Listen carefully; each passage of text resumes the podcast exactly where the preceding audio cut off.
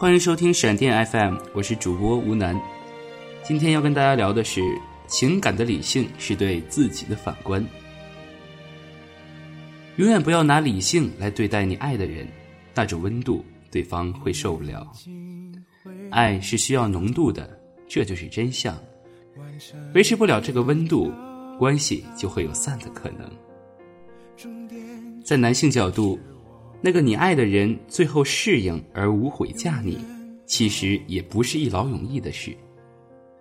何止是爱情，爱情以后的婚姻也是如此的不稳定，或加深，或像流沙一样慢慢失去，也都是通过一个又一个彼此之间的细节累积完成的。爱经不起错，经不起语言暴力，经不起猜疑。也经不起没有实际内容的长相厮守，更经不起一个人失去工作、颓废度日，还因为自尊而打压给自己做饭的那个爱你的女人。有些人注定死于被宠坏了。如果缺乏智慧而对一个爱人死忠到底，就会破坏彼此尊重才会有戏的游戏规则，让那个人误以为你被搞定了，而忽略你、压榨你。贬低你的付出，最后他会失去你。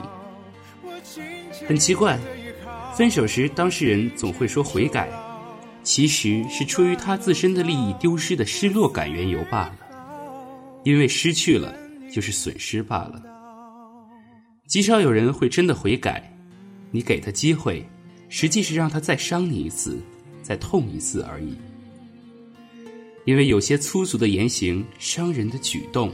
自私的狂妄，控制你自由的恶心恶行，其本身都是一个人内在素质的体现，家教的蒸馏，品德的留香，是直觉意识里的。说透彻点儿，就是从娘胎里带出来的秉性的划线，培养不出来，也无法单纯的改变的。如此说来，爱是素质高的感性的化合成就，理性，那哪是爱？那是算计。我认为，在恋爱中，以下一些细节是长久有用的，是理性的自我暗示，是感性不出偏差的保障，应该会帮到你。第一，有礼貌，爱他就要尊重他，没有权利辱骂，没有理由质疑。试想，我们对上级、陌生人都会让一让，为什么对自己的爱人？却要那么直接而无礼尚往来呢？第二，非原则问题不要对抗。